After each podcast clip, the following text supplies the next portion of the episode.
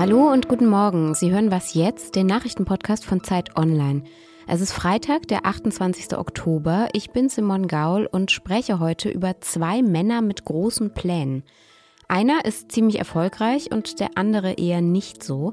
Es geht um Elon Musks Übernahme von Twitter und um den filmreifen Korruptions- und Betrugsskandal rund um Österreichs früheren Kanzler Sebastian Kurz. Hier aber erstmal unsere Nachrichten. Ich bin Matthias Peer. Guten Morgen. Und auch hier geht's erstmal los mit Elon Musk. Der Unternehmer hat laut US-Medienberichten die Übernahme von Twitter nun abgeschlossen und gleich am ersten Tag als neuer Eigentümer trifft er weitreichende Entscheidungen. Das bisherige Spitzenpersonal des Konzerns muss gehen. Zu den entlassenen Managern gehören unter anderem der bisherige Twitter-Chef Parag Agrawal und der Finanzchef des Unternehmens. Wie es jetzt mit Twitter weitergeht, besprechen wir hier gleich noch ausführlich. In der EU sollen künftig nur noch emissionsfreie Neuwagen verkauft werden. Darauf haben sich Unterhändler der EU-Staaten und des Europaparlaments geeinigt. Die Regelung soll 2035 in Kraft treten. Vorgesehen ist aber auch, dass die Entscheidung 2026 noch einmal überprüft werden kann. Die EU-Kommission spricht von einem starken Signal an die Industrie und an Verbraucher. Automobillobbyisten kritisieren den Beschluss. Die EU setze ambitionierte Ziele, ohne dafür die Voraussetzungen zu schaffen, hieß es, etwa mit Blick auf den Ausbau der Ladeinfrastruktur für Elektroautos. Redaktionsschluss für diesen Podcast ist 5 Uhr.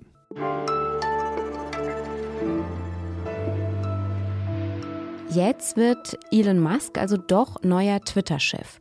Der Multimilliardär hatte den Deal mit Twitter ja im Juli erstmal platzen lassen wollen. Twitter klagte dann aber auf die Einhaltung dieses Kaufvertrags. Und der ist ja nicht ohne. Immerhin geht es um 44 Milliarden Dollar, also richtig viel Geld. Und Anfang Oktober hat Musk dann sein Kaufangebot wieder erneuert. Eine Richterin hatte eine Frist bis einschließlich heute verhängt. So, jetzt ist das also über die Bühne mehr oder weniger. Was bedeutet das jetzt aber? Darüber spreche ich mit Lisa Hegemann aus unserem Digitalressort. Hallo, liebe Lisa. Hallo, Simon. Was will denn Musk eigentlich mit Twitter? Ja, das ist die große Frage, vielleicht die 44 Milliarden Dollar Frage. Also er hat immer wieder betont, dass es ihm um freie Meinungsäußerung gehe. Also er hat schon im März, bevor er ein offizielles Angebot für Twitter gemacht hat, hat er erwähnt, dass er darüber nachdenkt, eine Social-Media-Plattform zu bauen. Und das unter anderem, weil er nicht zufrieden damit war, wie Twitter die Meinungsäußerung handhabt. Und tatsächlich gestern hat er das auch nochmal genauer ausgeführt und schrieb, dass es ihm vor allem darum gehe, einen gemeinsamen digitalen Marktplatz zu haben, auf dem alle Meinungen debattiert werden könnten. Und er war da sogar relativ versöhnlich für seine Verhältnisse. Er hat gesagt, dass es ihm dabei nicht darum geht, dass alle alles sagen können. Es soll schon noch irgendwie eine Wohlfühlplattform bleiben. Und wenn man nochmal aufs Wirtschaftliche schaut, wie gut oder schlecht geht es denn dem Unternehmen eigentlich gerade? Also Reuters hat jetzt einen Bericht veröffentlicht, dass Twitter gerade viele wichtige NutzerInnen weglaufen. Ist das ein Problem? Ähm, wäre, also wenn das stimmt, ist das auf jeden Fall ein Problem. Tatsächlich gilt Twitter rein wirtschaftlich als gar nicht mal so profitables Investment. Nur um das mal in Zahlen zu gießen, also Twitter hat 2021 einen Verlust von 221 Millionen Dollar gemacht und Facebook, das immer noch als Vergleich herangezogen wird, weil es ein ähnliches Geschäftsmodell hat, hat einen Gewinn von knapp 40 Milliarden Dollar gemacht, also 221 Millionen Dollar Verlust versus 40 Milliarden Dollar Gewinn. Äh, da merkt man schon, dass Twitter nicht ganz so gut dasteht und ähm, die Zahl der täglich aktiven Nutzer nimmt laut Twitter immer noch zu, also zumindest im zweiten Quartal ist das noch leicht gestiegen. Trotzdem, wenn die Heavy-User weglaufen, das sind die, mit denen Twitter Geld verdient, weil es eben die sind, für die Werbepartner zahlen, dann könnte es schon schwierig werden. Und was verändert sich jetzt durch diese Übernahme? Also Musk hat da diverse Andeutungen gemacht. Es scheint zum Beispiel eine Idee zu geben, Twitter zu einer Art WeChat umzubauen. Das ist die chinesische App, die alle möglichen digitalen Dienste vereint. Also es ist eine Chat-App, eine Bezahl-App, eine Social-Media-App, aber eben alles in einem. Mm, er hat auch ein Abo-Modell vorgeschlagen. Damit plant er den Umsatz zu verdoppeln. Und er hat gestern auch nochmal gesagt, dass er Twitter zu einer aufstrebenden Werbeplattform umbauen will. Und das trauen ihm tatsächlich auch einige Expertinnen und Experten zu.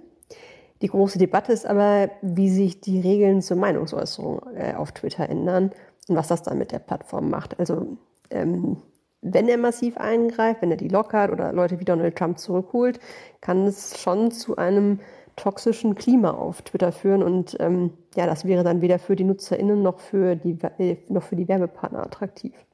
Und eigentlich ja auch gar nicht das, was er will. Er will ja eigentlich das Gegenteil. Genau, so sagt er das. Wollen wir hoffen, dass es stimmt. Danke, Lisa. Danke dir.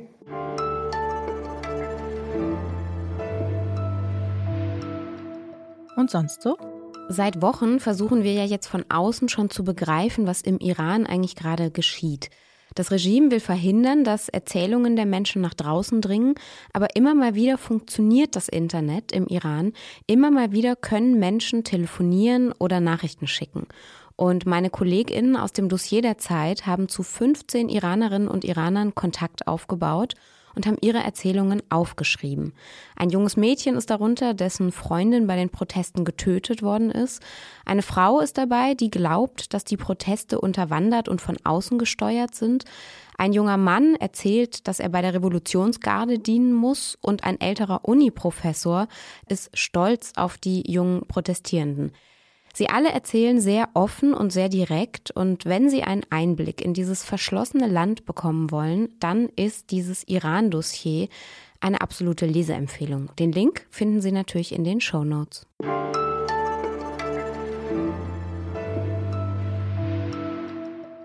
Der Skandal um den früheren österreichischen Kanzler Sebastian Kurz wird immer größer, schmutziger und eigentlich auch unglaublicher.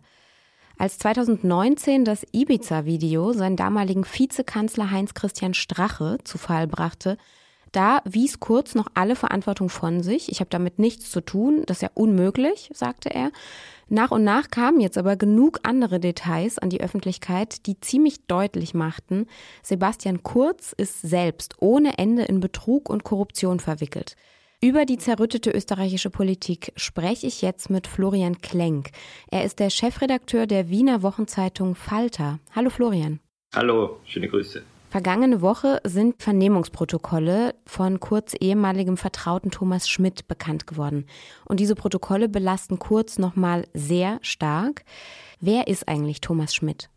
Thomas Schmidt ist in mehrerlei Hinsicht eine bemerkenswerte Figur. Er war der Generalsekretär im Finanzministerium, also der höchste Beamte des österreichischen Finanzministeriums und er war zugleich einer der engsten Vertrauten von Sebastian Kurz. Der Thomas Schmidt hatte die Angewohnheit, dass er immer mit Chats kommuniziert hat, also er hat so eine Art Parallelbürokratie geführt, in der Jobs vergeben wurden, Posten verteilt wurden, Gelder locker und frei gemacht wurden und in dieser Parallelbürokratie, die wurde über WhatsApp geführt und über SMS. Und die hat er gelöscht, als nach Ibiza der große Bang passiert ist, als man gesehen hat, dass Strache ein korrupter oder zu Korruption entschlossener Politiker ist.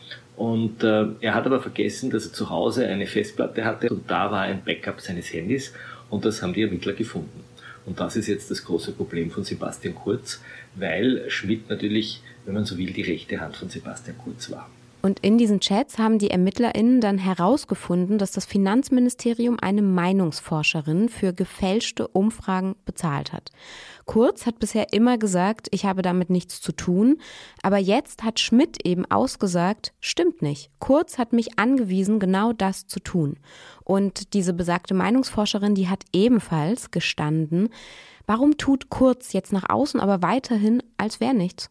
Naja, Sebastian Kurz sagt, das ist alles eine Erfindung. Die haben da blöd gechattet und jetzt wollen sie rauskommen aus dem Knast und ich habe damit nichts zu tun. Ähm, seine Kritiker sagen, das ist eine Inszenierung. Er hat äh, rund um sich Anwälte, die die Justiz angreifen, die die Staatsanwälte angreifen. Also meine Theorie ist, er ist einfach noch nicht angekommen dort, wo er sein müsste, nämlich äh, seine Verteidigungsstrategie zu überdenken und darüber nachzudenken, warum eigentlich zwei Leute aus seinem unmittelbaren Umfeld mittlerweile äh, Geständnisse ablegen. Wie kann und wie muss Österreich denn jetzt eigentlich weitermachen?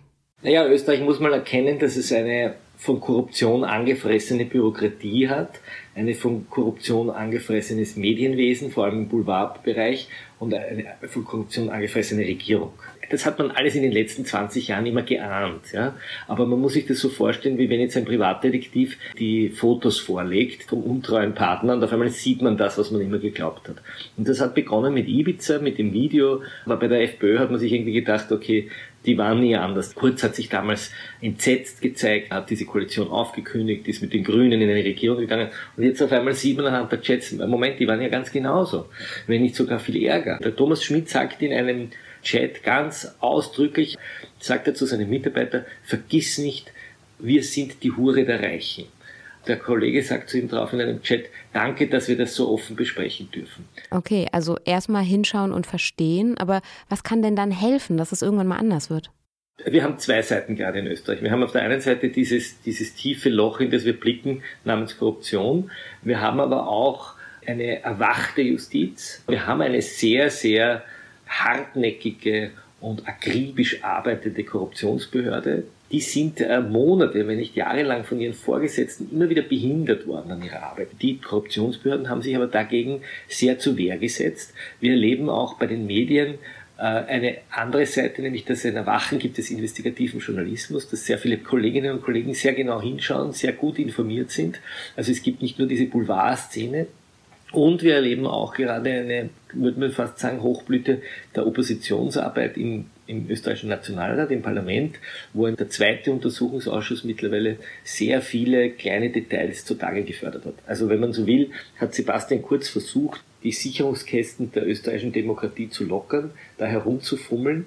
Und diese Sicherungssysteme haben aber gehalten. Vielen Dank, Florian Klenk. Dankeschön, danke. Das war's von mir heute Morgen. Nachher hören Sie wieder meine Kollegin Erika Zinger mit unserem Update.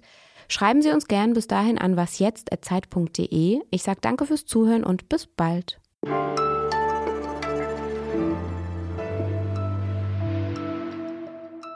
Also es gibt einen Kabarettisten, den, äh, der gesagt hat in Wien, äh, der Strache ist in der ganzen Affäre noch der anständigste gewesen.